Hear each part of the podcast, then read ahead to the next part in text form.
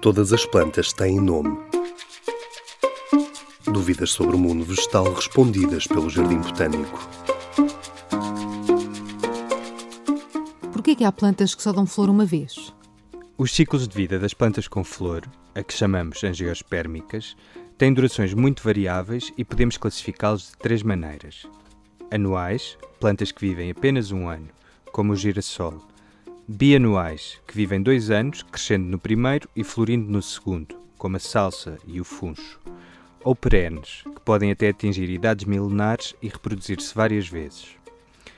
Completar as diferentes etapas do ciclo de vida de uma planta, ou seja, germinar, crescer, florir, polinização, frutificação e a dispersão de sementes, pode demorar desde algumas semanas a vários anos e ser repetida em ciclos previsíveis.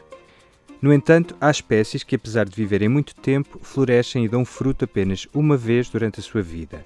São as chamadas plantas monocárpicas, como as agaves e algumas bromélias.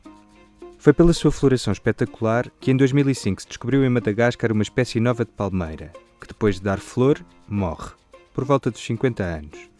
Por esta razão, ficou conhecida por palmeira suicida. Pelo simples não, se vir uma flor particularmente bonita, fotografe-a. Pode ser a última.